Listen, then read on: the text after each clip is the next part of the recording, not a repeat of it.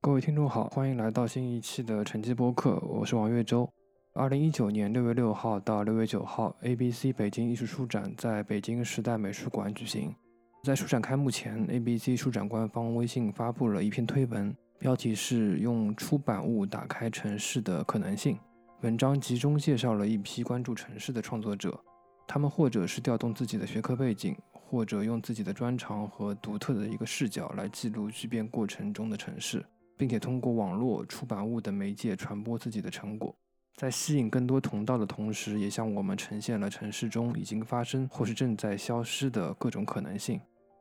我觉得艺术书展是当下为数不多适合面对面交流的场域。我在本次北京 ABC 艺术书展现场和其中几位创作者做了交流，我将这些内容制作剪辑为一期节目，让更多没有到现场的观众能够感受到书展现场的气氛。更重要的是由这些创作者本人亲自来阐述他的所思所想。节目在书展现场录制，请各位听众对音质多多包涵。本次节目所提及的艺术家作品以及外援信息，均可在陈记播客的 show notes 中找到。欢迎在网易云音乐、喜马拉雅收听本节目，以及在微博、微信上关注陈记播客和我们互动。本次节目的录制特别感谢楚吉尼的协助。在书展期间，他既是书展方的工作人员，也是本次书展的一个出版物《人工石》的艺术的作者。人工石就是水泥墩子，是路边，特别是北方的路边常见的一种东西。他把它们称作为街头巷尾的人民纪念碑。人工石这本出版物是在考现学出版同号桌展位售卖。根据 ABC 艺术书展官方手册介绍。这是一个基于考现学工作方式而结成的松散临时的组织。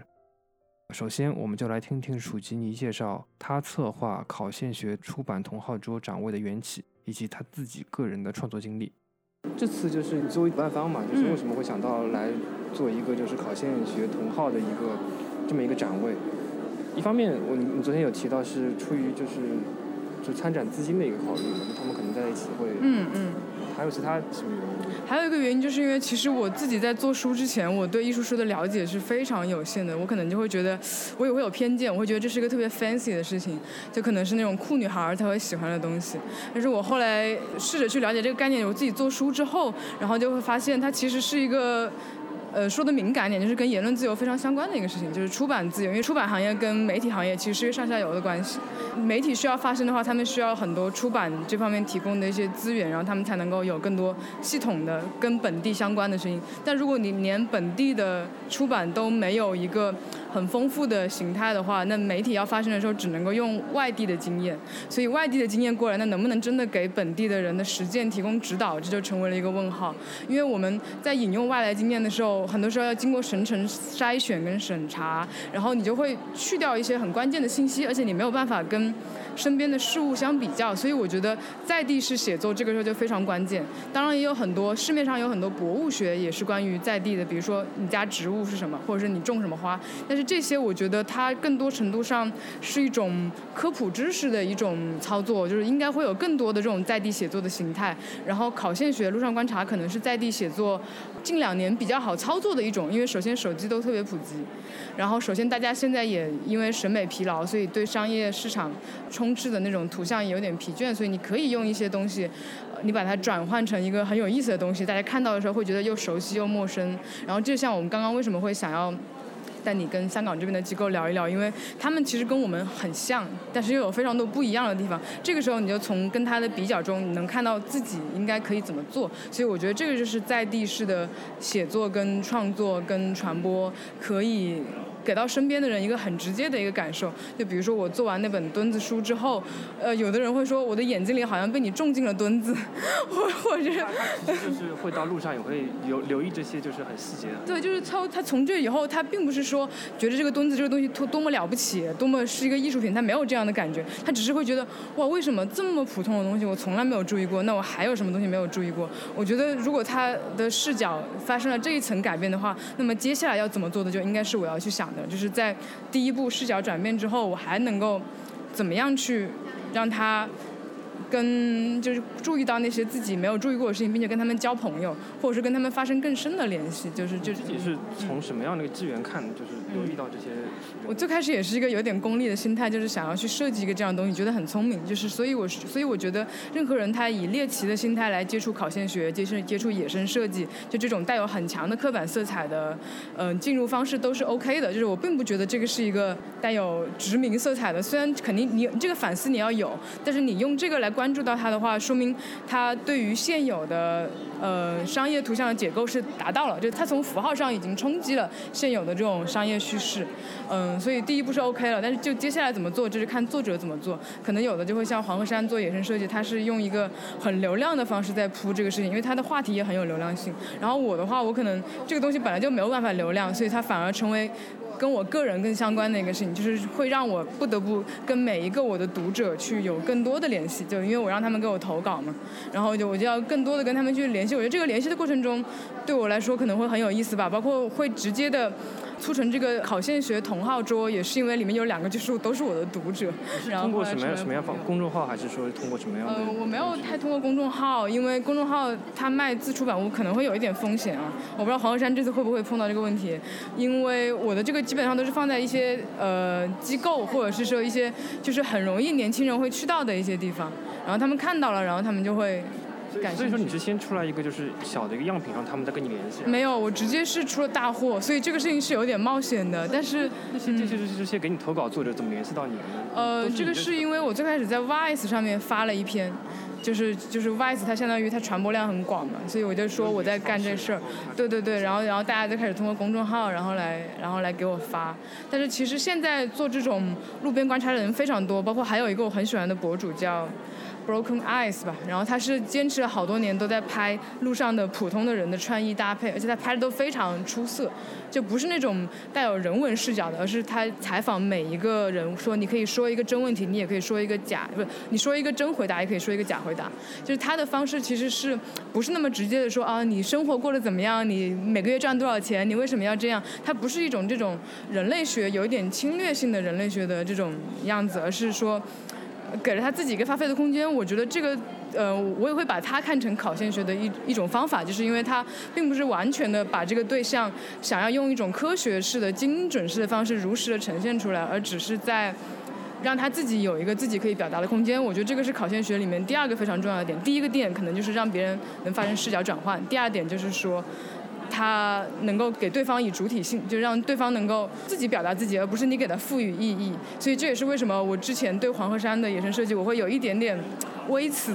他可能也知道这个事情，所以我挺想明天问问他这个问题，就是说他的事情在被媒体加成之后，他自己也有一点疲倦，那他自己是怎么样应对这种疲倦？因为一个事情总是被当成景观去讲的话，那对于创作者本身来说，他肯定是不满足的，他他他觉得这样子，那其实也就是另一场狂欢而已嘛。所以我觉得考线学第三个可能要特别警惕的就是这种，你怎么样通过你的媒介呈现自己，并且达到了什么目的，还有什么是没有达到的？我觉得这个是。可能做考线的人一开始要想到的问题嘛，但是我昨天晚上后来有一个朋友，他跟我提了一个很尖锐的问题，他就说你下一本书能不能不不用考线学的方法做，就或者说你觉得不用考线学的话，你能不能做一本书？就是书到底什么样是一本书？所以他的问题又引到了引回到了媒介这个事情上，然后这个可能就会跟我现在会选择到 A B C 来工作会有一点相关，就是如果你觉得书是一个大家可以。坐下来好好的沟通，去看一下跟自己想的不同的人是怎么样想的一个媒介空间的话，那你怎么样通过书展、通过书店、通过一页纸，然后去传达这个传达这个意思呢？我觉得这个可能就是我接下来想要聊对对对这个媒介材料想要做的一个工作吧，就是怎么样帮助大家能够把自己的这种媒介材料都做得非常的充分，让大家很容易进入，也很容易跟你发生关联，嗯。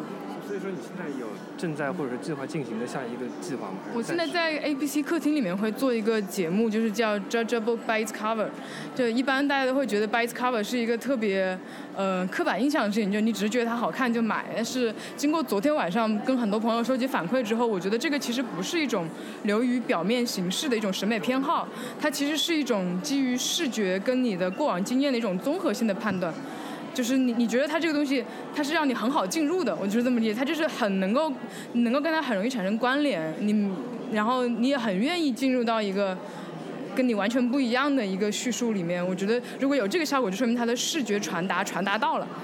对对，他他他就特别是在像书展这种场合，就是人特别强调这个视觉传达。时间这么短情况下，必须要依靠本身读者的经验。哦，所以所以我很想讲，这种经验对于创作者、对于读者来说是怎么样提升的？因为对于我自己来说，我这个可能在我。进行美术教育的时候，这个能力就已经潜移默化的完成了。那它是怎么完成的呢？我现在有点想去追溯这个过程，就这个东西有没有可能让其他人也经历这样一个过程？但是不是一个教化的方式，不是一个说啊第一条干嘛，第二个干嘛？因为我觉得那个教化的方式一般都是对自己的。就比如说我是做考线学，那我第一要注意什么，第二要注意什么。但如果当你要跟其他人传达这个感觉的时候，你就得用一种特别潜移默化的方式。这个可能就是设计吧。我觉得设计就是能够让你。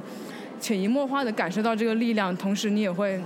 吸收它，然后同时你也你也不一定要跟它一样，但是你就会能够面向更多很差异的东西。这个这个活动是以什么样的形式？工作坊还是什么？我会请那种对于书籍有自己。理解的人，比如说第一期请的就是待会儿会讲座的一个设计师叫何翩翩，他们家里收集了非常多各种各样的艺术书，甚至你要是说的刻板印象，他有点原教旨主义，就是他们会觉得这本书不好看，他就不买，然后他买了也不一定看，但是你就会觉得他的判断力那是什么样子呢？我就想请这种自己的判断力非常明显的人来讲一下他是怎么样判断书的，因为我觉得把一个人的个体性发展的很完善的话，你把他个体性呈现出来，那对于其他人是有参照系或者是参考作用的。我就想做这个工作，就是把。不同工作的人，他可能不一定直接跟书相关，但他选书非常有自己的一套说法，就怎么样？对对对，然后就你们这个活动其实不仅针对那些做书的人，我觉得读者更加应该来听。对对对对，所以我们第一期做那个书的时候，有一个读者当场就下单了一本非常贵的哈伦法罗基的书，然后我当时就觉得哇，为什么我没有代理这本书？有一点可惜，因为就是 A B C 现在有一个问题，就是我们每年的运营可能都是在靠书展在撑，因为书店是没有办法维持一个运营的。现在都知道做书店很难。你不得不以那种做文创的形式跟卖咖啡的形式，但是我会觉得书店它有没有办法单纯以阅读的形式来实现一个盈利呢？那这个时候你的阅读就不只是局限在书中了，而是在空间中，就你怎么样？大家从这个空间它有一个阅读的方式，可能在书展空间就是 by the cover 这种阅读方式，那书店空间可能就是另外的方式。怎么样把这几个空间都糅合在书店空间，让它成为一个平常也能够感受到这几种不同进入书。进入另一个场域的方式，可能是我接下来想要。因为我看到你们除了就是你刚刚说的活动之外，还包括跟豆瓣啊，包括一些别的一些平台或者品牌做一些跨界合作嘛。这个就不是你在运营是吗？因为我们团队很小，平常只有五六个人，所以我们都会讨论这事儿，但是就是对接的同事会不太一样。然后跟豆瓣他们合作也是因为我们办公的地方其实都很近，都在一个一片区，然后就是。豆瓣也是中国非常大的一个阅读平台嘛，所以我自己在申请这份工作的时候，我写的 proposal 就是喜欢书的人应该也会喜欢艺艺术书吧，我就会想要提供更多的书的形态，或者说更多阅读的形态给喜欢阅读的人，想要他们。嗯，怎么说呢？就知道有不同的选择吧。然后同时，因为中国的出版环境是一个这么收紧的情况的话，那有没有可能通过自出版生态的丰富，来让传统出版行业也有所改观？就是你不只是在卖商品，因为我们都知道传统出版要看一个马洋嘛，就马洋就是它那个盈利能够有多少。那有没有办法不以这个为标准呢？就有没有没有办法，你的马洋就算没那么高，你的公司也能运营下去呢？那那它靠的是什么？就是我觉得这个可能是怎么样把受到商业流量冲击的。出版行业往回拉一点，就拉拉到跟人更近的一个关系的一个场景的塑造中的一个尝试吧。但是我觉得这样的尝试还非常难，就是光靠我们一个肯定不行。所以我们书展这次就会有侨服读库，也有单独，就是有各种各样子。他们其实也是在做大众传播的媒体，就一起加入进来，看他们会怎么样在这个场域里面去跟读者沟通。然后一些就美术馆的机构，好像也是你们第一次对对对对，因为你会觉得。就像 Parasite 他们不是出书的，但是我也会很喜欢看他们的资料，就是因为其实你进入到他们空间的时候，或者是你跟他们的人有交流的时候，都是在进入一个跟你不同的视角，你都是在进行阅读。包括香港现在有真人图书馆，然后国内也有人在做真人图书馆，只是说。国内可能有的人会做的像 TED 啊，这个是我有点微词的地方，因为我觉得真正图书馆它的意义就在于它不是 TED，它不是你来听别人讲，而是你对这个事情有了解，然后我们图书馆就会请这个链条上不同的人，然后来给你呈现一下这个问题，它会有哪些上下游的问题，哪些多面性，我觉得这个可能是阅读的时候需要考虑到的。这样的话，你在读一本书的时候，你就不只是看到这本书讲了什么，你能够想到另一本书，然后你能够从一本书找到另一本书，就能够你能够。看到整个一个网络是怎么样形成的，包括我自己去那个沈阳的失败书店的时候，体验非常好的原因，也是因为我跟那个店主首先认识，然后我只要看到一本书，他就能够跟我找出其他相关联的其他几本书。我觉得这个对于一个书店来说是非常重要的一点，它提供给你的不是一个自主挑选，而是一个网络，你你触发了一点，它就能够其他的嗯。是是是这样子的话，可能就是类似于像就是现在香港那种成品，它带给带给不了，因为成品它其实它基本上是零库存嘛，所以说它只是会放一些快销的书。因为像因为台湾的有个旧书店的店主跟我讲过这个事情，所以说他他是想做旧书店，就是想让读者能看到更多就是比如说文学体系下面当中，是在师大那边的一个旧书店，叫名字我一下子忘了。好像可能在师大还有唱片店。对对，反正那一圈他就觉得成品这个书店肯定是他他觉得。呃，需要有这样的书店存在，但是更需要有一些别的书店跟它去互补，这样可能读者来说，他看到的一个就书的这个体系是相对来说比较完整的。所以我有点想根据一个地方，然后来写这个地方的阅读生态，但是还没有写好，因为就会觉得非常难去写，因为你怎么样不写成打卡的文章？嗯，然后你也不是说一定要反对资本进入图书行业什么，而只是说它怎么样能够让一些小店也能够生存。因为比如说现在好像大悦城的九楼中信书店，它也纳入了很多小店吧。但这个小店，它把它纳入大的这种书书的广场的里面，有一个问题就是说，书的店主他就不能够自由的营业了，他必须得根据商场的这个营业时间来走。这样子的话，他其实少了很多自由度，这个事情就变对他来说是一种负担了，他就不能够提供更好的。跟书相关的服务，我觉得这个，这个跟商业里面的服务是很不一样的。就是关于书的服务是，是不是那种就是哎我在你旁边候着的那种。更多的是一种像类似于像咨询这样的一些东西。嗯，对，有点像咨询吧。然后，嗯，对，有点像。然后包括你读了书，你要干嘛？就为什么你要读这个书？就就是我觉得这个都很重要。你需要根据这个人的身份，然后来推荐他可能感兴趣、他可能读得进去的书。我其实会感兴趣，你为什么会对城市这么了解？因为我昨天也看了一些你的朋友圈，包括你。你们是第一次到民生市做书展是什么时候？呃，一六年吧，一六年。一六年，我当时就看过，但是我当时其实对艺术书没什么感觉。哦。当时是就是我是在茂山美术馆的一个一个老师吧，一个朋友，他是今年那个双年展的总策划。嗯。他跟我说，就是就是艺术书。这些人就是过过一段时间会很厉害的，但是我没听懂是什么意思，因为我当时什么老师啊？施汉涛，我不知道你认不认识。哦，施汉涛我知道。就当时我也没听懂，因为我当时可能看的主要还是那些像双喜啊，作者，对对对作者就是他本身做的也是比较。就比较像艺术品的书，然后反正直到是我这次自己在做那个你的地方这个项目，因为我自己也做了一本就是一本东西嘛，所以其实都是我们都是从自己做书开始，然后我参考了当时陈星浩的一个东西，陈星浩做了一条河流，对对对，然后就就是由此而生，也看了很多类似相关主题的一些，因为其实都是自出版，因为因为主流出版界不太会出这种关于一个地方或者说一个私人经验的东西，不太会出的，所以说我看了之后，我就是今年正好是。清明的时候，我到贾杂志去了一趟，就看一下他们那边那个书，所以就也算入了这个坑吧。嗯嗯嗯，因为就就就回到了我们前面讲的在地式写作嘛，就是你怎么让大家放下书之后，他就能够立马干点什么，就而而而而不是就是除了看之后，还要去自己去实践，这样你才会对这个东西本身有。更多的嗯，这就是我觉得考现学出版跟艺术书展上其他的比较偏作品式的个人表达不太一样的一点，它更多的还是在你对你进行视角式的启发。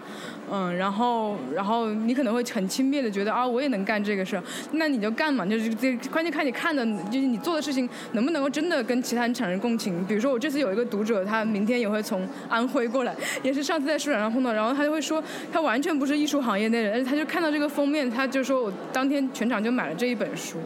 然后这个是让我非常感动的，就是它会让我有一种出圈了的感觉。因为我其实特别怕自己的书只是在认识的人之间流传，那样子的话，它并没有达成一个媒介的一个效果。对对，这所以嗯，它是需要，其实类似于像很多在地刊物一样，它需要给那些包括在地的人，反而是在地刊物要给不在地的人看，或者是说，呃，就像蒲英伟，我们跟他聊到的时候，就是你远方跟近处其实没有那么大的区别，但是也不是没有区别，关键是看你怎么样在这个区区别中去找到你自己的一个一个位置，就找到你自己的一个方向。嗯，我觉得这个是在地式的写作很关键的一点。所以你从这个视角来看的话，很多东西都可以纳入到这个范围里来，只是我们没有那么多词语去那个什么。所以我就有点想，看有没有可能以后把这一类更多的强调出来，就是告诉这样让其他的自出版物的创作者也看到，就说哦，原来我做这个事情还可以这么做，或者是我做的事情跟他有呼应。就像我很喜欢那个 Matters 那个网站，它前段时间会开放那种文章之间互相连接的那个那个那个程序嘛。对对对。他们那个我就觉得很好，因为创作者之间应该是互相看到的，就可能因为中国太大了，就很难看到一年一两次的书展，可能还还形成一个能够互相看到的一个方式。因为互联网实话说，它是在隔绝分层的，所以还是需要通过实体空间来让看到大家。这种书展交流的空间，就是特别适合这样的一些创作。嗯嗯嗯嗯。然后我们可能更多的希望就是有一天就是类似这种自出版行业的出版行业，而且书展也能够像正规的书展一样，就是。能有更广泛的受众吧，就是不只是在美术馆，就你可以在很多地方发生，就不只是要呃在艺术的旗子底下，因为这样子的话，始终你还是会排排斥的，排除掉一些人的。有些人可能看到艺术就觉得离自己会有些距离。对，因为可以说艺术这个词它有一点被。也是有一点，也不能全怪商业，但是它就是被各种各样子的力量有一点把它异化了。但是其实它本来就是每一个人生活，就艺术体验在生活中很多地方都有，只是你能不能做艺术表达那个是另一回事。但是这不妨碍你的艺术体验，就你很多地方都能够发生，就你不要去限制自己就 OK 了。就你认清这个区别之后，不限制自己，我觉得这个是，呃，对于想象可能的世界会是什么样是非常重要的。刚才楚基尼提到的 Broken Eyes 项目以及 ABC 艺术书展在之前举办的 Georgia Book by its Cover 活动，都可以在节目的 Show Notes 中找到。我在现场没有想起来的那家台湾旧书店是叫旧香居，地址是台北市大安区龙泉街八十一号，也是在考线学同号桌，还有一位建筑学背景的作者罗森。他主编的《花家地》二零一四到二零一七是基于中央美院杂志社团在二零一七年出版的《花家地》一个回溯性宣言重新编纂的自出版物，集中考现了北京花家地社区自九十年代以来各种自主建造的慢生长城市景观。慢是藤蔓的蔓。然后，就我们会作为一个建筑专业者，然后作为从从一个呃城市的就是更新建设的一个角度，提出一些建设性的想法，比如说花家地代表着一种呃相对来说更具包容性的一种社区模式，因为它不是那种很单一的板楼商品房，因为它有很多呃就九十年代一个计划经济转向市场经济的这样这样的一个很特定的一个时代产物。所以说实话，这样的小区在北京不止一个，是非常类型化，三四环基本上都是这样的一个现象。对，然后所以一七年之前，我们是以一个呃觉得就是就是建设性的想法吧。那后来其实我们看到了华尔街的变化之后，包括北京整个城市的一个变化之后，我们更倾向于想打动这些东西。我们更倾我们更倾向于把这本书的定位定位在一种呃历史的回看。对，就是因为我们拍了这么多照片，今天都没有了，我们都看不到了。其实它就是一个宝贵的一个一个历史资料。对，然后其实它代表着是北京这样一个类型的城市发展的一个缩影。而且事实上，呃，就是就我从建筑专业内的一个角度来讲，大家对这个东西也其实是比较缺缺少讨论的。对，更多是从一种社会学的什么城乡矛盾啊，什么这种胡同旧城保护啊，农民村城中村，但但其实花艺都不属于这样一个类型。但它确实。在北京的这样的一个很特别的这种呃环境里面，其实它代表着一个，你知道，它它其实是一个很普通的一个一个一个一个地方，但是它是很类型化的一个意义，尤其是它的地理位置，三环四环之间，它就是整个北京以后首都的这样一个呃几乎不会几乎几乎是已被确定的一个未来环境。对，然后其实这个里面我们发现，我们这这个里面我们发现，就是花家地的这种，我把它总结为叫慢生长的现象，就是你自下而上的，呃，那种居民自发有点协商性质的一些，呃，就是可能还有点私搭乱建这样这样这样的一种东西。呃，我想给大家说的是，事实上，北京从九十年代到可能一一五一六年之前，地方的治理一直事实上存在着一种，呃，就是被默许的呃自治和联合的这样的一种状态。呃，然后我的这本书其实从一个这种呃自治联合的这样一个，我觉得我我把归我把它划分了一些尺度归类，比如最小的可能是一种呃。比如大家都知道，比如说那种以前农民或者我们上一辈人喜欢呃堆垃圾，那么他们他们从楼道，这垃圾是一种个人对公共空间的占有，但是我只要垃圾堆垃圾，我就会形成一种边界，这个边界是这个边界，他们最早就形成了一种呃不同于规划师所想的一种对公共空间使用的一个边界，然后慢慢比如扩大，扩大到呃你知道呃以前的农民特别爱种菜，就种菜是他们一种生活习惯，然后他们会把所有小区的公园绿地全种上菜，呃，当然那个时候小区其实也有很多那个垃圾，但是他们能够通过种菜这样一种他们能够达成默契的这样一种劳动的方式，重新呃产生一个他们理解的公共空间的边界，对。然后这个里面，比如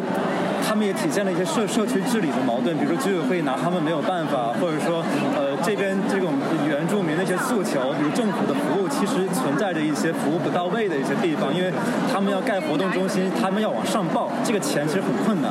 对对，所以政呃这个地方政府他们会给他们提供，比如说我可以包容你，我可以容忍你，甚至他会慢慢慢慢的会支持你，比如说呃我你肯定也知道很多楼楼道，就是呃那种单元楼楼道下面会有一个小空间，这个小空间呢，很多的这个阿叔叔阿姨爷爷奶奶会把一些旧家具、呃旧家具、床板，把这里变成一个客厅，变甚至什么麻将室、棋牌室，然后这些东西就是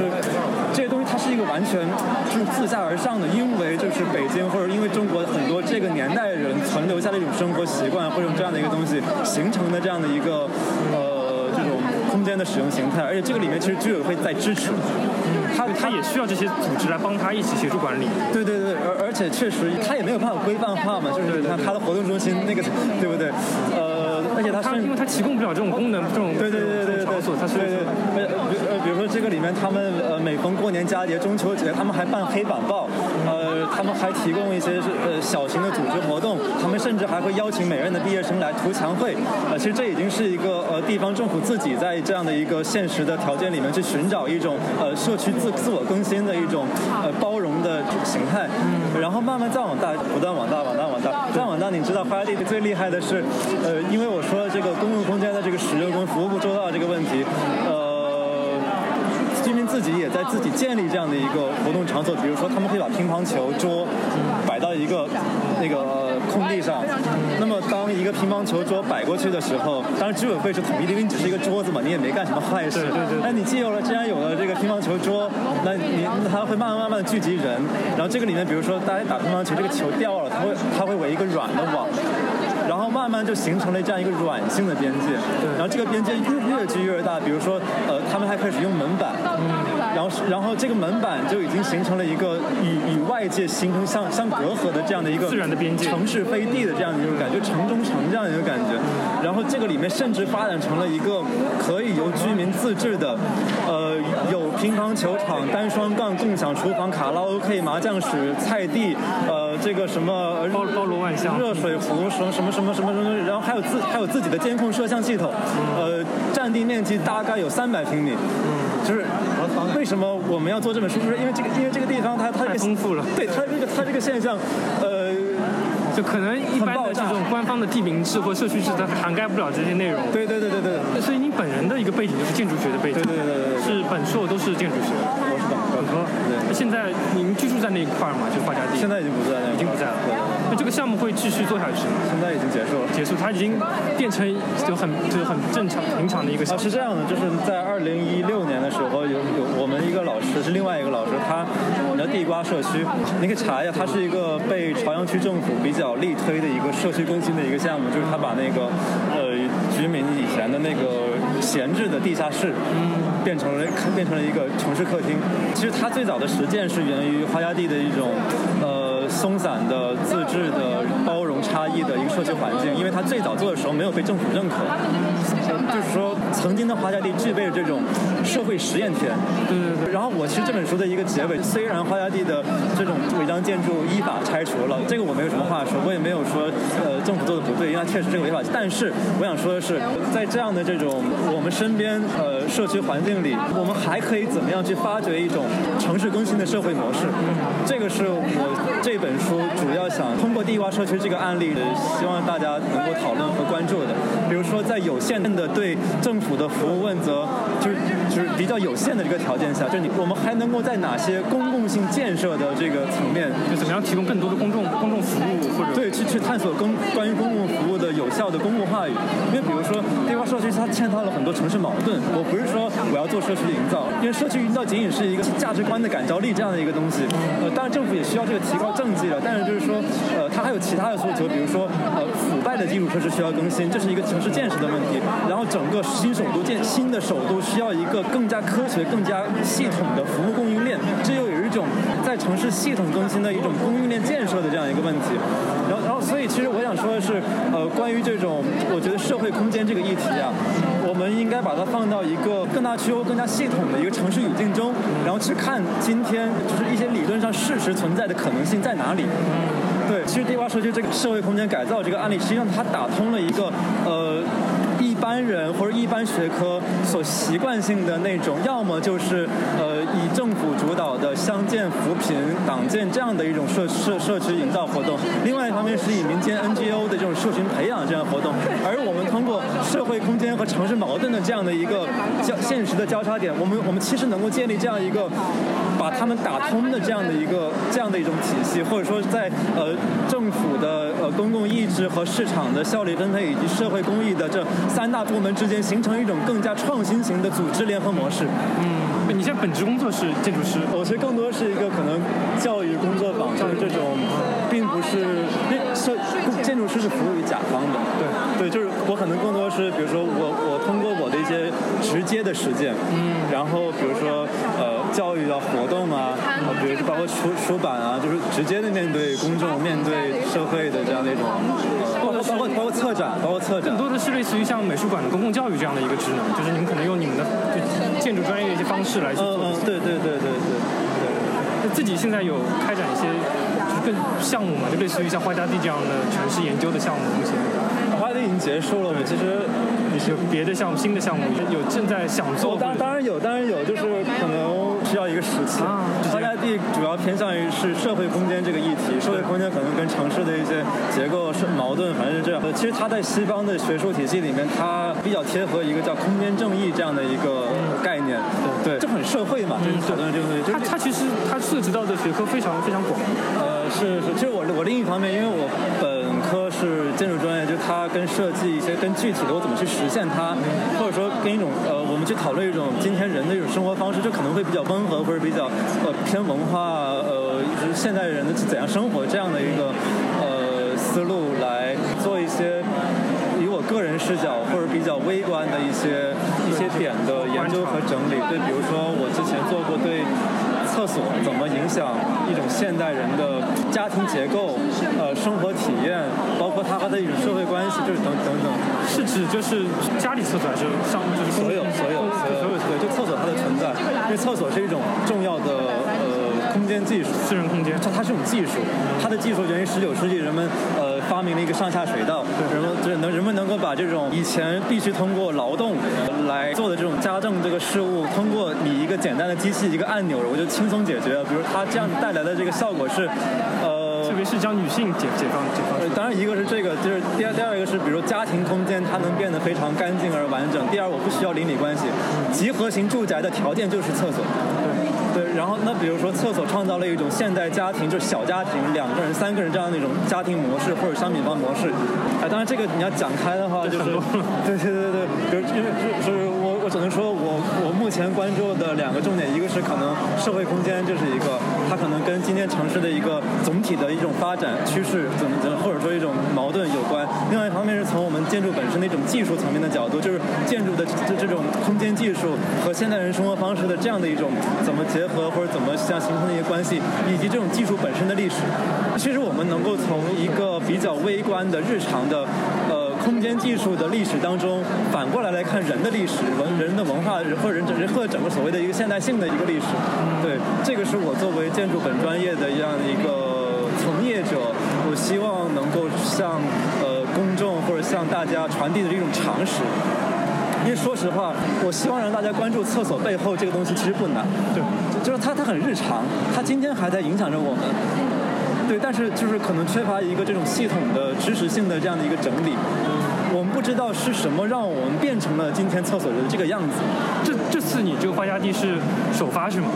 呃，对对对对是。这这个书是你自己一个人，还是说你跟你曾经有一个团队，然后后来是最近半年时间，我个人重新整理了，就自己设计制作都是都是基本上一个人在？呃，平面设计师是另外一个人。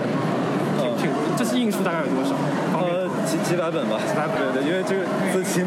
对对，这个这个书自己印的话，成本，对对对，还是还还是蛮贵的。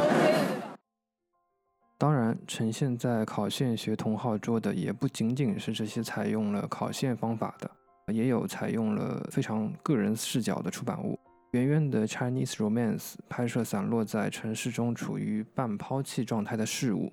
经过长时间的拣选后，都能被它转化成日常生活里与人对话或问候的浪漫。我姓华，叫华圆圆，然后就一般都会叫我圆圆。我大学本科是学平面设计的，然后后来研究生是学插画，然后我现在是在一个设计公司，可能做插画相关的工作。然后平时的爱好就是和放松的方式就是拍照。然后这个，呃，是从大概从二零一零年开始就是这样子持续在，呃，街上走啊、散步啊，然后就开始拍一些自己感兴趣的照片。对。就是怎么怎么就是归类为就是这个主题这个这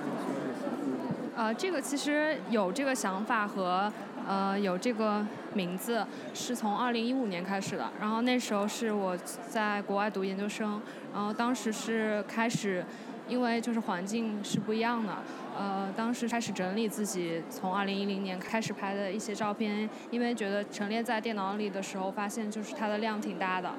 然后想去归类它，但其实仔细看自己拍的一些照片的话，我觉得我自己关注的角度还挺多的，就是比如说有什么路边的招牌啊。或者是一些招牌上手写的字啊，或者是路边的沙发椅子，或者是被丢弃在街上的垃圾，或者是那种相对很旧的城市的场景里的一些环境和物品。然后那时候我就感觉是无法去归类它的，所以当时就觉得呃很多是呃有意思的，但也有一些可能是那个环境很令人伤感或者怎么样的一个情绪在里面。所以我觉得我理解的浪漫可能就是包含这些东西，所以我就突然就想到这个词，然后我就最开始在 ins 上开了这个账号叫 Chinese Romance，我就开始以这种方式去整理我的照片，对，然后我就开始从我拍的一些照片里挑选我觉得是很 romance 的照片，然后就开始上传，就一直到现在。对，都有。我觉得就是浪漫的含义很多吧。嗯。对对对，是的。嗯。就是具体器材的话，就是你都手机、相机都会用。相机有用过，但是我觉得还是手机比较轻松。嗯，对。所以说这本是你第一本的一个就是结集出版。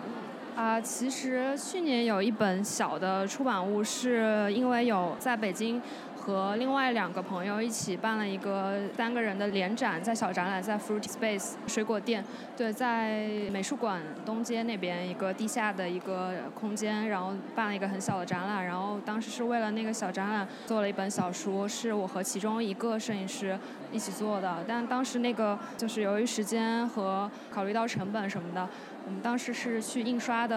呃，大概一百五十本小书，然后那个尺寸很小，可能只有 A4 的四分之一大，而且是三个人的照片。然后当时我们编排的想法是说，三个人照片存在一些共性，但又不一样，就是把三个人的照片打散，然后产生一种问候、一种对话，然后就编排了一本小书。因为那个尺寸很小，所以我觉得当时并没有达到那种理想的效果。有一些照片，它可能就是要放大了之后才会让人感受到那个含义。所以就是我今年想打算自己做了一本书，然后墩子也是。一直很贴心的，就是催促我。所以说这本书是赶着这个书展，就是这个机会，就正好做出来的。对，其实之前一直想自己做书，但是就是 拖延嘛，很慢。没有动力，包括没有。还有就是工作原因很忙，然后也没有时间，所以这次其实也是时间蛮短的，就是一切从简。也觉得照片里表达东西已经很丰富了，所以就用了很简单的方式编排了一下它。然后我的计划是，因为这本是 Chinese Romance 第一，然后可能会有二三，然后这次是我选了六十张照片，然后也没有按照就是时间的这样的顺序，会在下面标上时间地点，这样子。对。你自己有什么官网或者说微信，或就就只有只有 ins，你自己就是除了这个计划之外，在别的有什么其他计划吗？就尝试这些碎片呃，对，然后就是从二零一零年开始，就是什么都拍吧，就各个角度。呃，后来我就关注其中一个角度，就是收集路边的沙发和椅子。我不知道你知不知道，就是北京沙发计划，这是一个姐姐她在 ins 上的一个线上的一个项目，就是收集北京的路边的沙发和椅子。然后我当时也是在呃收集一些沙发椅子，因为就我们彼此都收集，所以就认识了。认识之后，我又会经常给他投稿，就是一直想就是系统的整理一下这个沙发椅子。其实也有很很多人，嗯，或者包括世界各地的人也都在做这个事情。然后但总觉得好像还没有找到一个，嗯，总觉得书不是它最好的一个呈现方式，所以就还在思考。目前还是就取材的阶段，收集材料阶段嗯，我大概收集了有三千多个。对。那你们会把就是按把这些信息它的哪些要素记下来，包括它的位置、时间，还会有那些信息吗？嗯，没有刻意的去记，但大概就其实对都有印象的，嗯。其实这些沙发椅子会在一些就是拆迁区啊或者改造地区会更多一些，嗯，就是荒废在路边。嗯。在就是拍摄过程当中有发现这些点吗？就是有些。什么样的一些特点，还是说只是说随意的路过，然后就拍下来就可以了？嗯，大部分是随意的路过，对。但是拍了这么多，就会发现，我拍到这个照片里是没有人的，但是这些东西都体现了人的痕迹，然后包括那个特定的人，就使用过的他的人，或者是丢弃他的人，他是怎么想的？他对这个物品是怎么改造、怎么用的？其实都有很重的人的痕迹。细节上会有一些。对，然后就比如说拍沙发或者椅子吧，我见过一个椅子放了一个巨大的石头在上面，就是它当作为一个路障。然后有些人会把它锁在路边，然后在椅子上再放一个手写广告牌，他好像是一个开缝纫店的老板，他在上面写往东走三十米，然后就是他的店，就是这种每个椅子被利用的方式都不太一样。对，这些就是牵涉到也是设计那个范畴。对对对，所以就是角度很多了，就很泛的，嗯。Chinese Romance 项目还在进行，大家可以在 Instagram 的账号 Chinese Romance 关注圆圆的项目。他提到的北京沙发计划也可以在 Instagram 关注，账号为北京 Sofa Project。二零一八年年中，圆圆曾经参展了都市心跳的群展，那个展览中还有一位参展艺术家是来自安徽合肥的刘涛。熟悉刘涛的人可能知道，他最早是一位抄表员。因为工作的关系，长期在同一个街区内走来走去。他那些让人忍俊不禁的街拍照片，就诞生在那个街区。很多人看到他的照片会问：“这是我知道的那个合肥吗？”还有人会循着他的路线去拍照，但是却始终也发现不了刘涛眼中的那个合肥。圆圆的工作方法其实是和刘涛有些类似的，也是会在他自己工作或者说上学的途中去拍那些他长期经过的一些地方。结束了和圆圆的交流后，我们来到了激发研究所的展位。激发研究所在二零一九年四月以前是坐落在北京黑芝麻胡同，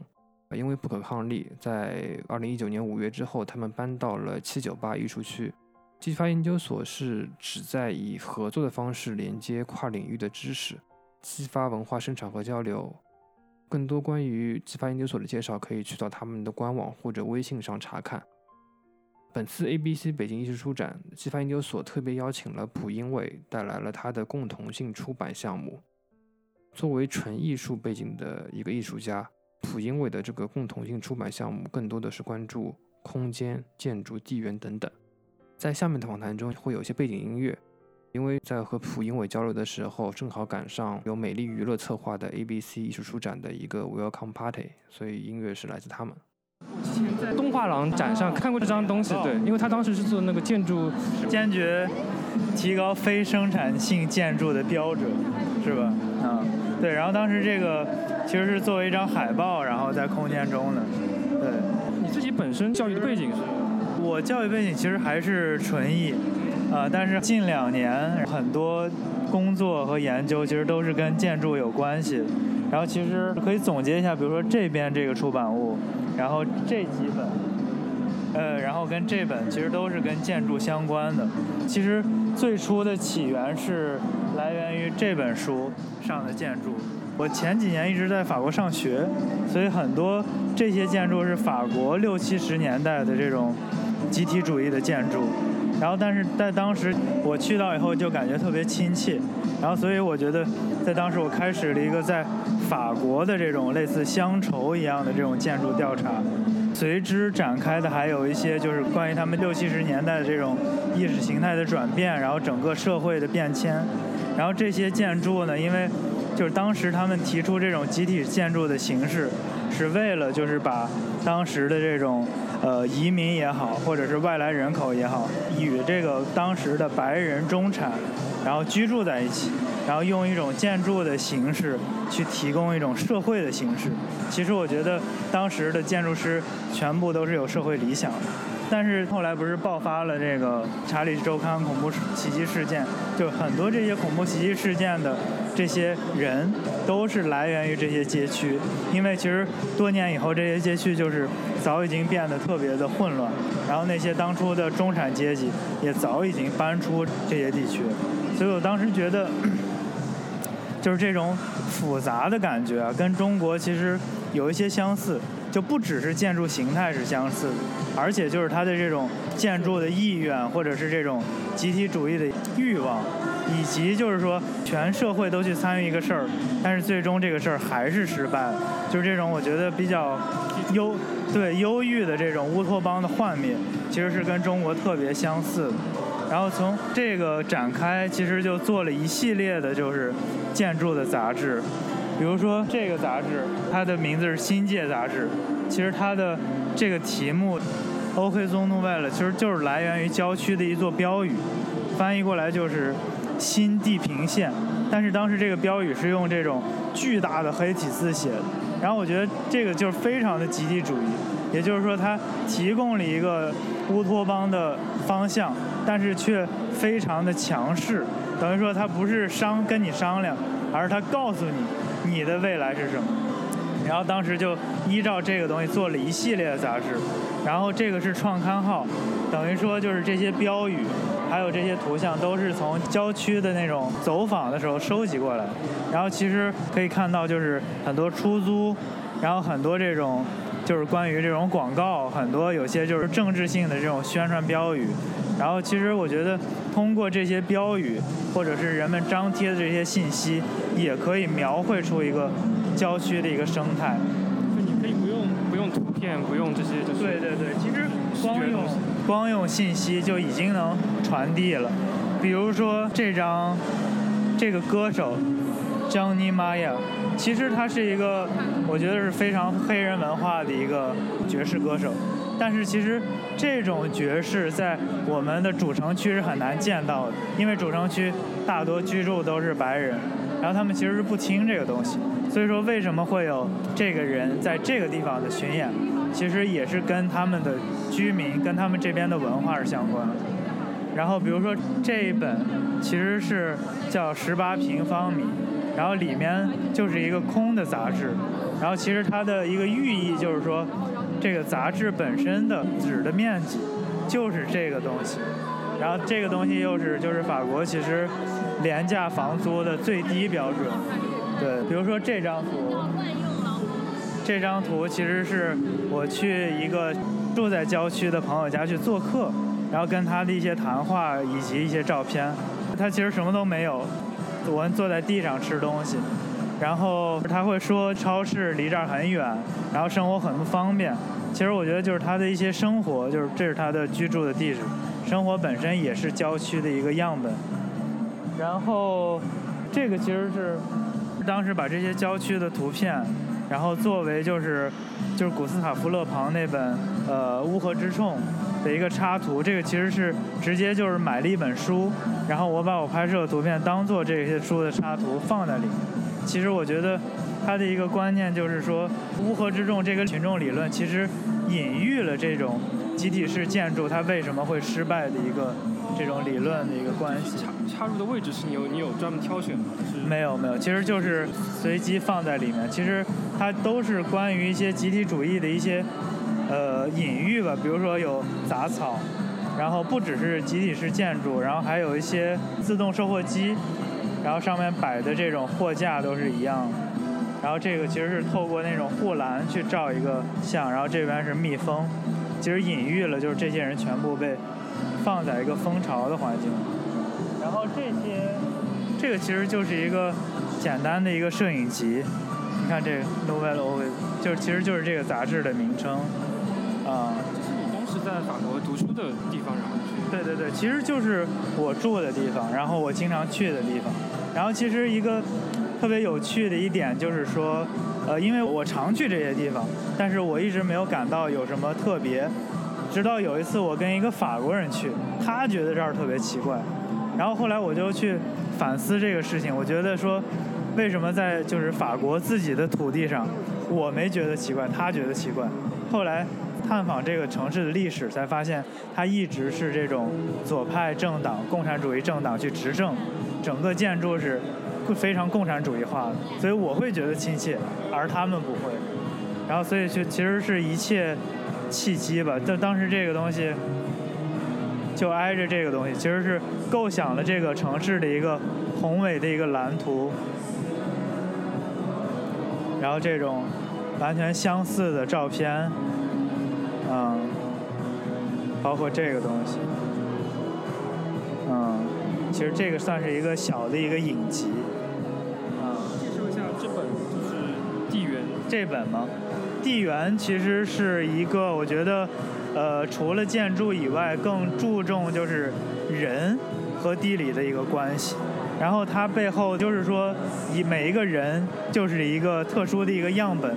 然后他所就是去往的不同的城市，带给他一些不同的变化，观念上的改变。比如说，其实我觉得咱们身上也会有体会，比如说我在重庆上学以后，我会学会吃辣，或者是有一些习惯的养成。我觉得这些会更加的剧烈。比如说这个中非共和国是我舅舅，就是他其实是一个连就是山西都没有太出去过的一个人，但是由于这种国家的经济建设，他第一次出国就去了非洲，然后肯尼亚，这种就是在文明上就是不是泰国，然后不是东南亚，而是非洲，就是说跟他就是完全不一样的一个地方。然后这里面的图片其实是这就是他，其实就是他每天就是闲的没事儿，然后给我们那个家庭的群里去发一发图，就是由他的这种很真实的这种生命经历去转译过来的一个地缘的一个概地理概念，对。那一页印象特别深刻，就是你说你舅舅就是几十年对白头发那一张，然后风景没怎么变，就那一页我印象太深刻，就看到这儿的时候。对对对，因为其实就是因为我之后问舅舅要照片嘛，然后他其实是在四年之间去分别去了两次。四年之间他就对对对，等于说就是一开始这次去是为了考察地理，然后第二次是为了去看这个项目的进度。其实项目没什么进度，然后但是他自己的身体发生了很大的改变，包括什么，就比如说儿子结婚呀、生小孩，就是他其实经历了很多。其实我觉得这种变与不变也是通过一个个体的这种参照来去体现出来的。然后地缘，我觉得还有一个概念就是说，我们通过了解别人，然后也能定位自己。啊，然后之前我的一个感受是，因为这三本是一开始做的，然后我这本是最后做的，然后会发现其实里面的话非常少，然后他的一个感觉就像就是说我做完我的这个导师，他是特别政治性的，然后做完这个朋友他是特别抒情的，我觉得我似乎没有什么可对我自己说，因为其实都在别人的故事里已经说了我要表达的东西。所以其实我觉得地缘还有一种就是这种参照意义，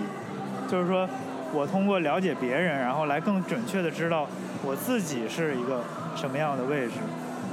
对，就是有点类似像口述史这样的。我一直觉得其实做作品特别像那种写日记，它其实是在那种哲学上是非常个人化、私密的，但是日记里就是我们从来都会写到一些跟就是。外部世界的关系，就比如说今天的老师与同学的关系，或者是就是经常小时候会写这个我长大要做什么，或者是我觉得现在是现状是什么，就是我觉得作品其实就像日记，它是站在一个特别个人的立场上去描述一些公众性的东西，很多东西其实都是基于这种我刚才说的这种体验，或者是这种个人的一些生命。经历去做的，而不是说我说啊有一个问题我要去做，不是这样，而是说很多东西我不得不去面对，对。所以这些艺术书或者自出版的，就是你主要的一个艺术或者说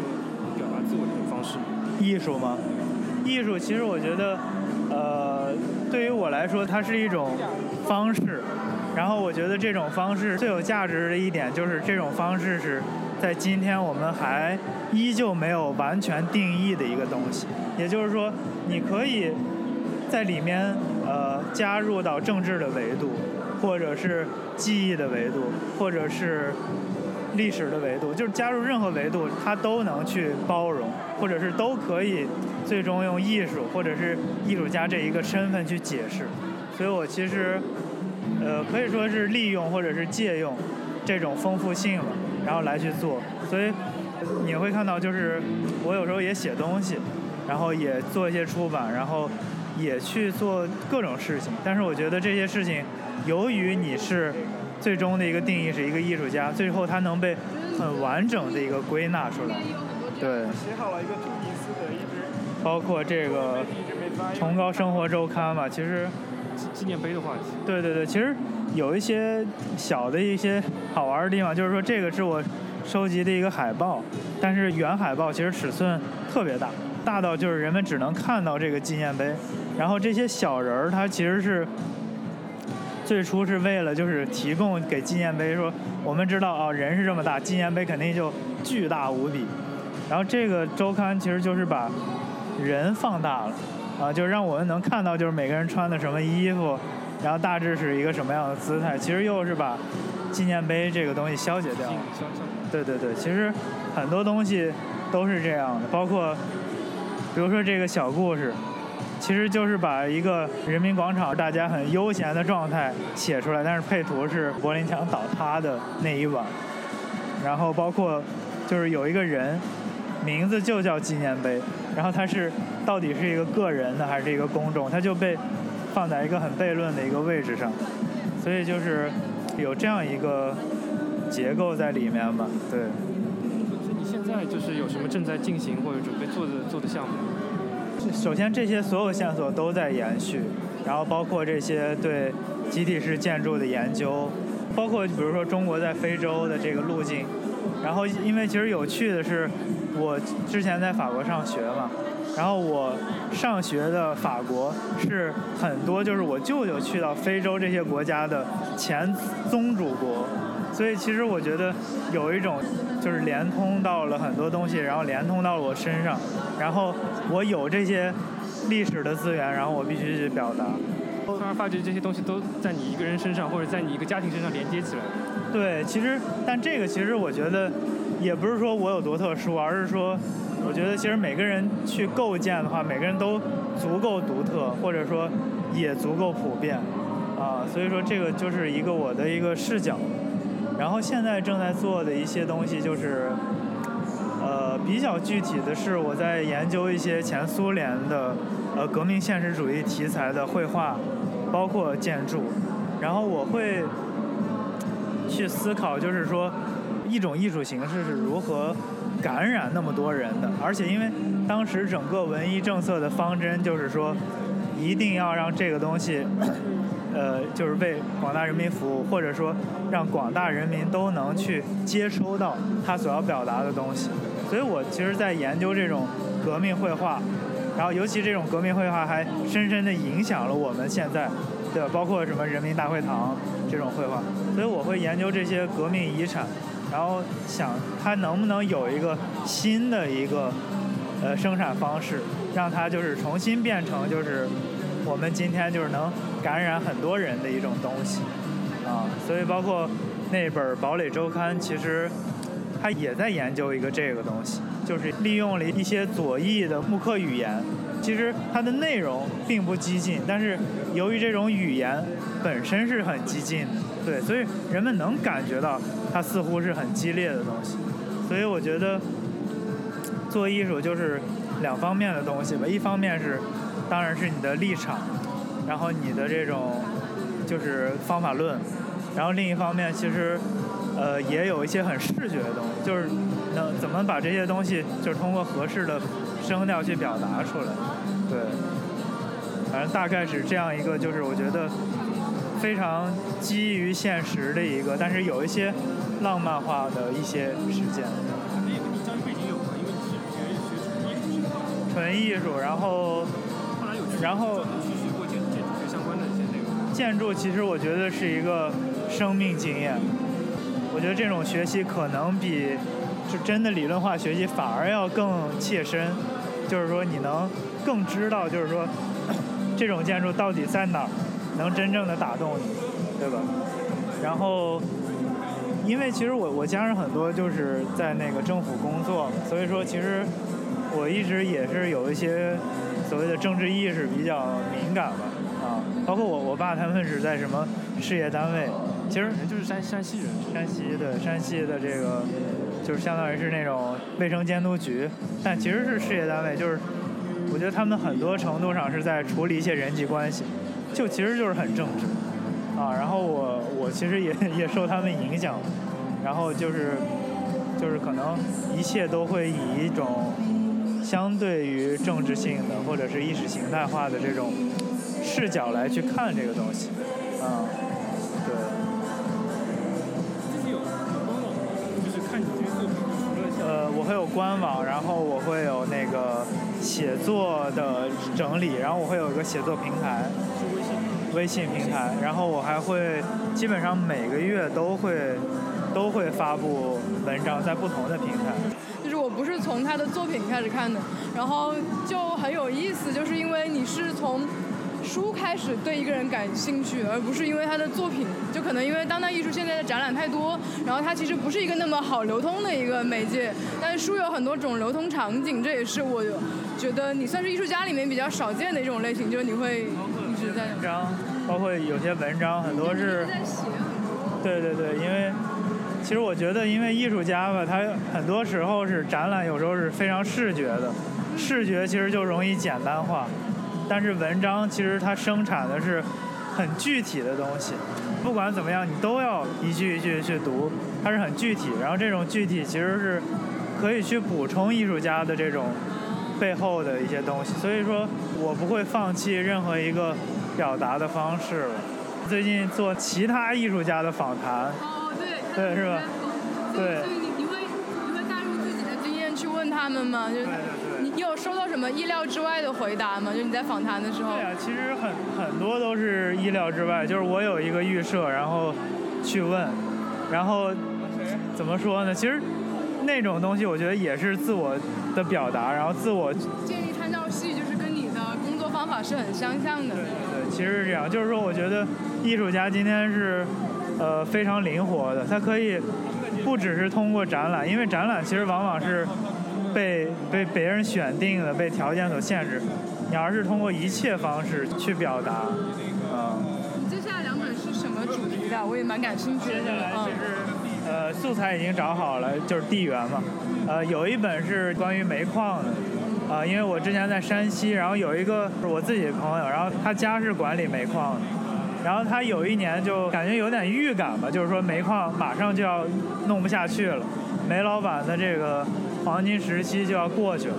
然后他就去拍摄了一系列素材，结果真的就是关闭了，所以我觉得那东西就变成了最后一批就是特别宝贵的文献。然后还有一个人是，一个就是战地记者，然后他也是在就是伊斯兰国，在阿富汗境内最后时期，然后去拍摄，然后就是他，其实就是拍摄了一些很现实主义的东西，所以我觉得就这两个人的东西其实都足够以成为别人的参照，也就是说，这个是你选择的标准。对，但选择标准首先他是我认识的人，然后跟我非常相关。然后，其实我觉得，比如说，你说我们今天去谈论战争，是吧？谈论这种冲突，那么我们可不可以通过利比亚或者阿富汗，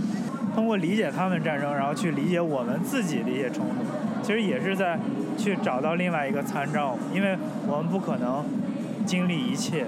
啊，所以只能是我觉得通过不断的这种坐标的确立，然后来靠近那个东西。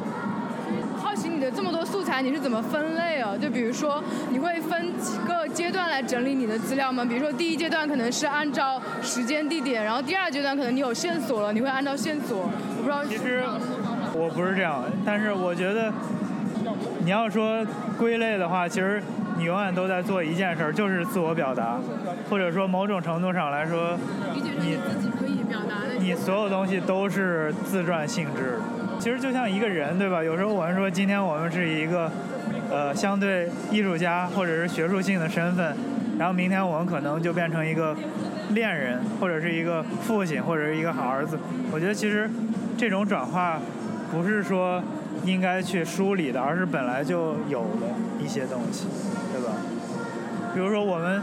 就是会谈论政治，然后第二秒就是会看那种肥皂剧。对，我觉得人本身就是有这种丰富性，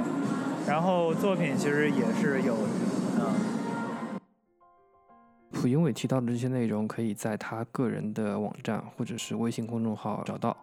我个人觉得，阅读这件事情更重要的是拓展自己的认知边界，特别是艺术书展这样的一个平台，你会发现在这个世界上的一个多样性，还有一个历史的纵深感。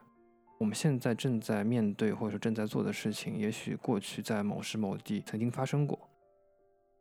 本届北京 ABC 艺术书展特别请到了香港的 Parasite 艺术空间，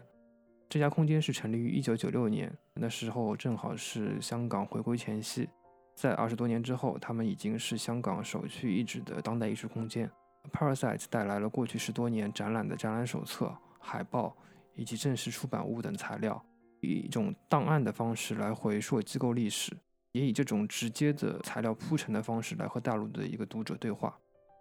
我认为，其实每一个城市都有它不同的一个艺术生态。我们或许可以从 Parasite 的一个发展历程来去考察、观察香港近些年来的一个变迁。当天在展位的工作人员是 Parasite 艺术空间的策展人曲畅，他工作和生活在香港和深圳。近期的策展项目包括2018年《暗恋》罗玉梅，以及2019年6月22号正在广州黄边寨开幕的《印记联》。我就先简单介绍一下我们机构。呃，我们机构是成立在一九九六年，是由七个当时的香港艺术家他们一起成立的。所以最早它其实就是一个由艺术家运营的空间。当时可能做这个空间的原因，一方面就是九十年代其实国际上都有很多独立艺术空间冒起来，然后香港一方面在跟随着这个潮流，呃，来思考独立艺术空间在一个城市里面应该具有一个什么样的位置。另外就是一个很现实的原因，当时九十年代在香港视觉艺术的位置其实很微弱，没有什么展览的地方，可能艺术家要展览只能是香港艺术中心要申请一个展位，然后自己付钱去展，就不是一个很有机的展览的生态。所以这一批艺术家也是在这种夹缝中想要给自己开辟一个空间，所以他们就向当时的香港一发局申请了一笔钱，好像钱也不是非常多，然后他们就在香港上环建立地城那一带租下了一个，我听说是个面铺，一个很小的空间，然后他们七个人就在里面一起工作。那个地方既是他们的工作室，也是他们的展览空间。可能就是他们工作到一个阶段的时候，觉得可以做展览了，他们就把大门打开，观众就可以进来了。所以早期的 Parasite 是一个很典型的艺术家工作室，呃，slash 展览空间这样的一个状态。而且他们当时很关注周边的居民。嗯，就是大家日常会来看这个地方，然后会对他们在做的事情发出问题，因为他们不停的在生长他们的作品，不停的在展览，所以大家生活在周边的居民可能会一直 follow 他们，会有不同的问题。然后这种对当地社群的一个关注，其实也体现在我们这次展览里展的这个 PS Magazine 上面，里面有一个专栏，就是它像正常杂志一样，有一个专栏就是嗯来访者的提问，对作品，对他们在干什么，艺术家的身份都有很多。提问，然后他们都会在这个杂志上回应他们，所以 p a r i 在刚刚开始的时候大概是这个状态，然后到了零零年代的时候，这一批艺术家里有挺不少的人都离开了香港，有的是就直接搬走了，有一些人是去国外念书了，就基于当时香港的环境，然后这个空间可能就面对着一个是要自然的消亡，还是要继续生存下去，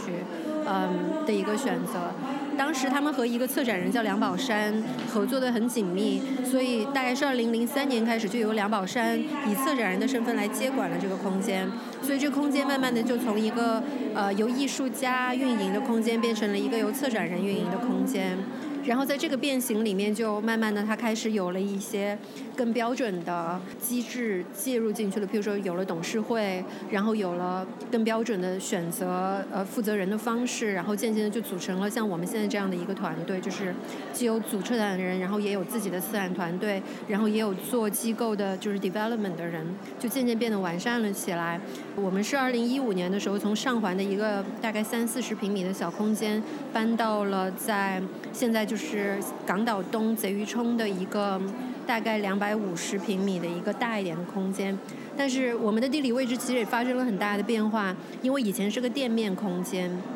所以就是跟街是同级的，对，所以就是经过的人他只要。对橱窗里的东西吸引了他，就可以走进来。但我们现在就成了一个工厂大厦的顶楼，可能我们的观众也就因此从一个可能更以社区为基础的观众群，变成了嗯更以艺术圈为为基础的观众群。你需要知道我们，需要知道进入这个大楼去到顶层能找到我们才能够来。所以我们的环境也变化的还挺大，但是展览也因此多了很多空间和可以发挥的地方吧。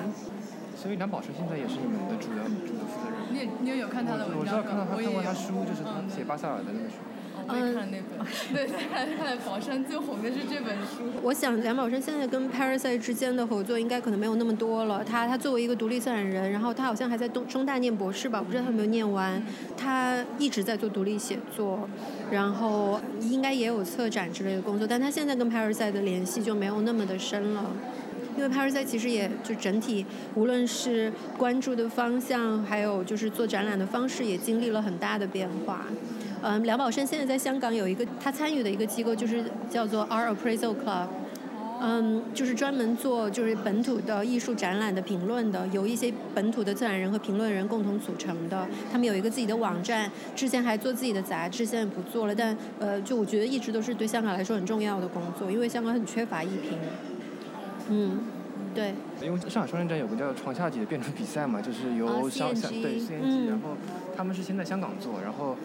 呃，然后他们把就是同样的这个方法用到上海这边，把上海的一些艺术的一些艺术史的知识拿来像考试卷一样的，嗯嗯。考卷哦，对，就是他们那个，我这次没有去听，你去听了吗？我没听，但是有有录像。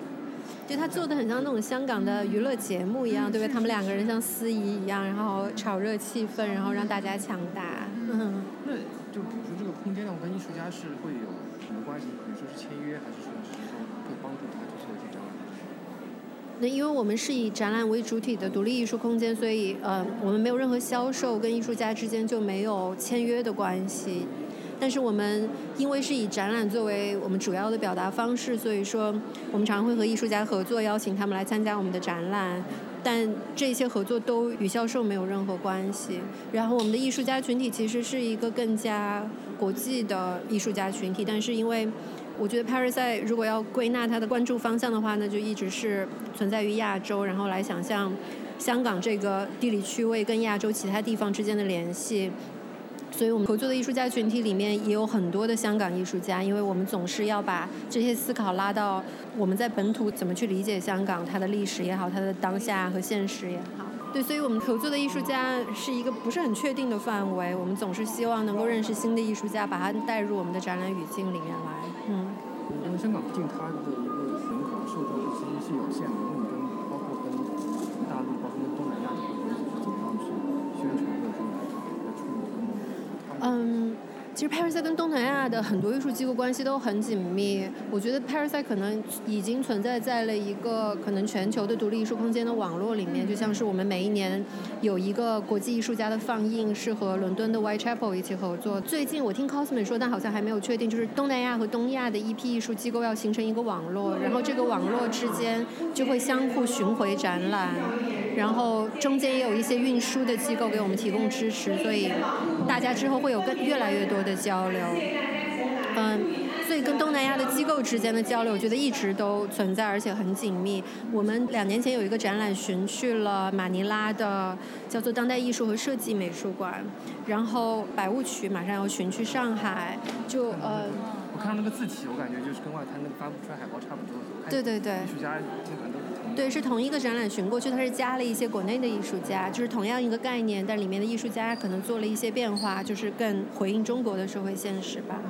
然后我们去年有一个展览叫做“一神一兽一线”，寻去了仰光，然后后来又去了波兰。我们还是一直很关注我们讨论的这些主题怎么和东南亚的地方发生关系，但其实这关系本身就很强，因为。还是在近期的展览，其实一直都很关注殖民历史，呃，香港在殖民历史里面所扮演的角色，然后现在对自己身份的理解，以及东南亚这些各个地方他们在殖民历史里的自我认识，然后作为。所谓的非主流的文化，西方主流文化之外的这些文化，他们怎么会去找回自己的文化身份？这些都是完全可以跟东南亚各国进行对话的话题。嗯，但但这些，比如说这些展览推介到，比如说大陆啊，或者是别的地方的过程当中，会有些困难吗？包括资金啊各方面的。因为其实就是，特别是像上海的一些美术馆，它其实对这些展览就是还，就是我个人感觉，他可能还是希望去接一些就是比较。国外可能受认可比较大牌的艺术家展览，也会要确保它门票销售嘛。就是像这样的展览，比如说你们在推荐到上海或者北京一线城市的过程当中，有有碰到这种困难吗？您说资金的困难吗？呃，我们的巡展逻辑是很简单直接的，就是由巡展的单位负责所有的巡展费用。就像我们这一个百物曲是和外滩合作，所以我们基本上的开销都是对半分。所以其实巡展对于我们来说不会构成经济压力，嗯，而更多的是我们和巡展方之间的一个合作关系。然后你讲到的资金压力的这些问题，我觉得可能呃，就因为我以前在国内工作，后来转去香港工作，我也感觉得到这种机构背后的财政支持的这个系统的一个很很完全的不一样，就是嗯。国内就即便是非盈利机构，它可能都是 under 一个大的集团的支持，所以其实它有很多不自主的地方，又或者说是它即便明面上是一个非盈利，但它实际上是有各种盈利的需求的，嗯，亦或是美术馆自己盈利，亦或是给这个集团进行其他层面上的盈利。但我觉得我们可能会是一个更加呃传统或者是标准的非盈利空间的资金模式吧，就是我们大概有一半的。经费是来自香港政府的文化和艺术这一方面的资助，然后还有一些其他的私人基金会对艺术文化的资助，我们每一年都要申请。然后大概另外一小半的资金是我们每一年的拍卖，就是每一年都我们会邀请对艺术家和画廊给我们捐赠作品来支持我们的运营，然后每一年都会有样一场这样的拍卖。就是基于呃私人的捐赠或者是公共基金会的捐赠，再加上拍卖来维持我们的运营，所以我们的运营会相对独立很多。嗯，无论是在内容和题材的选择上，又或者说是怎么处理展览、怎么处理展览的巡回展出，都呃基本上是由我们自己来进行决定。然后财务自由上面也相对来说比较好。嗯。就是他们第一次来，就是国内的艺术书展吗？还是？好像是。是，对。这次来北京这边是什么样的一个考量？会到选择 ABC 作为一个？我们是去年在香港有一个艺术和文化空间叫大馆，他们做了一个叫 Booked 的一个书。然后我们那时候刚好跟 ABC 是对门儿，所以我们就认识了。然后嗯，我们其实出版不算是我们工作的一个完整的重心。虽然说我们的出版其实一定程度上跟我们的展览关联的很强烈，然后又把展览的话题拓展开来，所以我们。不是一个非常绝对适合参加书展的机构，但是首先对怎么跟中国的观众进行沟通，沟通这些展览里的内容，我们也还挺感兴趣的，因为我们的很多展览都是在一个大中华地区的语境下展开的，所以一方面是很有兴趣这些内容怎么跟中国观众发生共鸣。然后另一方面，因为譬如说我们现在也有像百物曲这样的展览巡展到中国来，我们也想更好的了解这些群体吧。还有就是这个地方，所以说 ABC 向我们发出邀请的时候，我们其实也特别的感兴趣。以及我们在运营一个我们的微信公众账号，然后这个公众账号在香港是很难就是获得很多的订阅的对。所以也想说，趁着来北京，然后能够认识更多的人，让更多人也来 follow 我。介介绍一下，因为这个朋友他他在 M 家工作。哦，你好。对对对对对，我是对对对，他在 Paris 工作，然后就就很巧，就其实也是，我不知道你是在哪看到我的书，然后找我的。在一一湖。你在一湖，就很巧，他是写邮件给我，然后完了，后来我就跟他说我在 ABC 工作，我说那你要来看书展，然后他也是从国内到香港工作，我就觉得。哎那我们刚好正在聊这一块，那你就要不要过来？因为我觉得今年有很多人其实从内地到香港的艺术机构去工作，包括在油麻地那边也有南希，他们也是从内地过去。我会觉得好像视野就跟本地香港人看香港是很不一样的一个体验。我会很好奇，就是从内地到香港去工作的这个情况，就包括嗯，我自己对对 Paris 感兴趣，是因为 Paris 就是会有。比较长时间的一个档案的积累，然后这些可能在其他的香港的艺术机构里面也能看到一些，但是就是民间的比较少。我我所知道的可能就是上海街四零四号他们最近做的那个从这里到那里的二十年的一个回顾展，然后其他的我就不太清楚了，所以我。不知道你会对他们那边的工作跟你们这边的工作，你会有一些什么样的比较，或者是说就有没有什么互通、互相关照的地方呢？就是就是这样。其实我最近才第一次去他们那儿，所以很惭愧，我对他们了解不是很多。但是我知道，因为他们快关了，所以其实这个有一点像是一个缅怀性质的回顾展。嗯，首先可能香港独立艺术空间里面能生存时间比较长的就不多，所以就是能产生的文献资料。呃，好像 One A Space 也很长，在那个牛棚那里。然后 Video Touch，Video Touch 比我们长，Video Touch 是八零年代就开始了的。但 Video Touch 的档案很难以整理，他们的档案其实超级海量的。我可能觉得基于这个原因吧，所以独立机构能够做档案整理和研究的，首先很少。然后嗯，我们可能也是感觉过了二十多年到现在。很必要再整理，因为不然的话很多东西就会丢失了。前两年整理的是。这个其实一直都在我们那，这两本其实我们那儿的 copy 也还不少，就这些当时都是批量生产了很多的。其实更加珍贵的，我觉得是那边那些 PS Magazine 和这边的一些老的展览的图册，这些很多都可能是只有一本的了，并没有更多。不再出了是吧？嗯，零六年就停止了。停止的原因是因为当时主要负责的人。开了，所以。细节我不太理解，但是就是因为 director 换了很多届，所以我觉得可能到了某一任，他觉得这个没有必要他的工作重心不再是以出版物为标准，但是就就这个其实跟国内的情况可能也有点像，比如说去年有一些杂志 Leaf 或者是什么也开始纷纷的用其他的方式在进行自己的出版工作，所以。接下来 Parasite 在工作中还会延续这种工作方式吗？当然是的，因为我第一次去到香港 AAA 亚洲艺术文献中心的时候也是非常惊讶，就是他们有收集台湾那边，包括东南亚那边非常多的档案。然后我觉得这个好像是香港艺术工作者的一个传统，就是好像说是跟大陆非常不一样的一点，就有一个非常完整的档案库。然后同时这个档案库并不是关于我做过多少事情，而是它能够及时的吸纳东南亚还有其他地方的实践也加入到这个档案库里面来。我觉得这一点好像是这个像你刚刚说的跟东南亚进行巡展的一个合作的基础。我我是这么去理解这个事情，相当于是你们在文化上已经有了一个开放的框架，可以让他们也到你们的这个。很大的一个累积中来。A A 的历史我就了解的不多，而且我觉得我们的工作方式跟 A A 还是就是非常非常不一样的。呃，首先我们不会收集其他机构的档案，就譬如说我们这次展出的档案，呃，我有跟梦莎讲过，就是大概是因为我们今年开始了一个档案的项目，我们从一发局拿了一笔资金，然后来做 Parasite 档案，因为我们在香港有两个仓库，然后里面其实堆了很多很旧的资料，但是。因为我们大家都就不停的跟着机构目前的展览在跑，就是很少有人回去把那些东西翻开来看看是什么，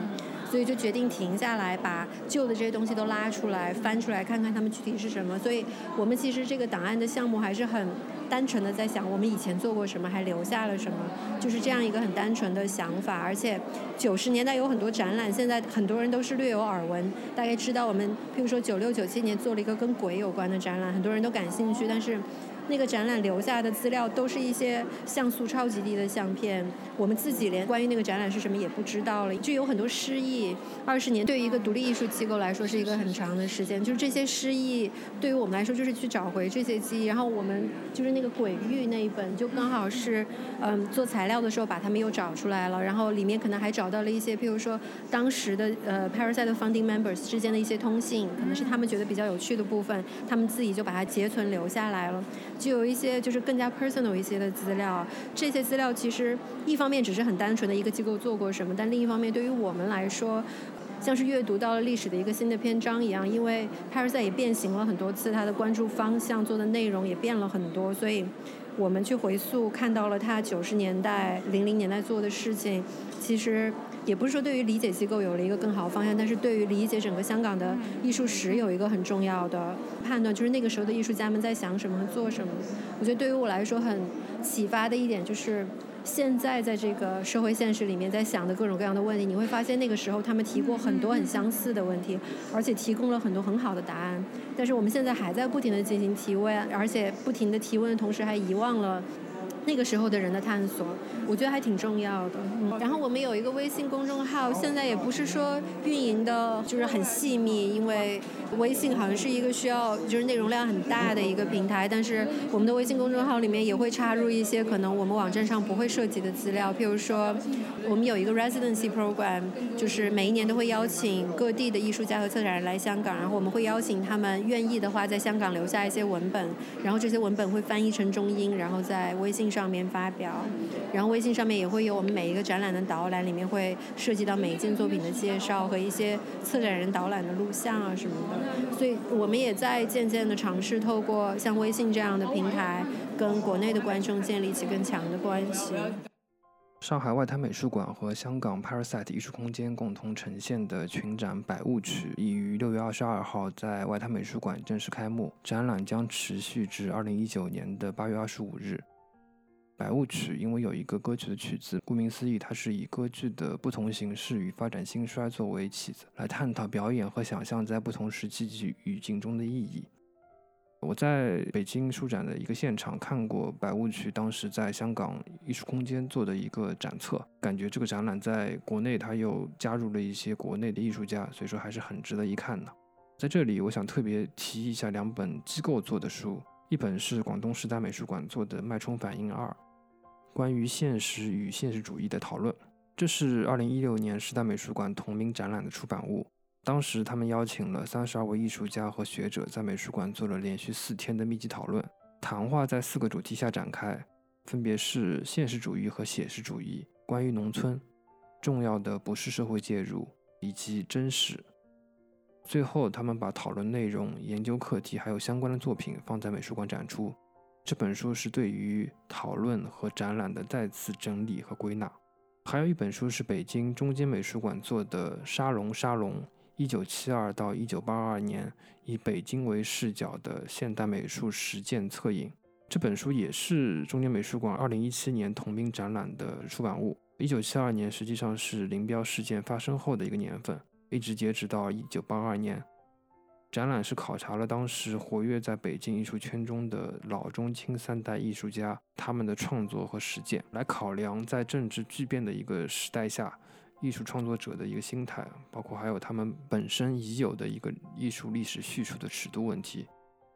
但这本书因为比较贵，也比较重，所以我也没有买。但我觉得这本书它涵盖的内容还是很有历史的一个价值。其他我在本次书展上购买或者说关注的出版物，我会在本次节目的 show notes 中列出。艺术书展最最有趣也是最独特的地方，就是能听到各个展位的创作者来介绍他的作品。但是在书展现场，参展方和读者的精力实际上是有限的，包括读者的一个接受力，他的视野其实都是有限的。本次 ABC 北京艺术书展算上头一天的预览日，一共是四天。我个人是在预短日逛了接近三到四个小时，直到闭馆。开展第一天下午又逛了三个多小时，但还是会遗漏到一些内容。参展方其实更加不容易。他是要不停的和读者去交流、去介绍、去售卖他自己的作品。最后一天呢，不少展方，呃，好像都要是精疲力竭、嗓子冒烟。我这两天在听一个叫做《安全公园》的播客，他们也是本次北京艺术书展的参展方。节目里，他们两个推荐了几本他们在现场关注、购买的出版物。我觉得这是一个蛮好的形式。那些来不了书展的读者，或者来了现场，因为各种各样的原因错过某一些出版物的读者，在书展之后，还是会有一个渠道、一个媒介去接触到这些很独特也很可贵的一个内容。没有赶上本次北京艺术书展的朋友，其实也不用着急。ABC 上海艺术书展将于二零一九年的八月三十号到九月一号在上海的一仓美术馆举行。上海艺术书展的一个详情可以关注 ABC 艺术书展的官方微信号 ABC Official 或者官网 artbookinchina.com 来关注。本次节目就到这边，欢迎关注我们的社交媒体账号，微博和微信都可以搜索“陈记播客”。我们下期再见。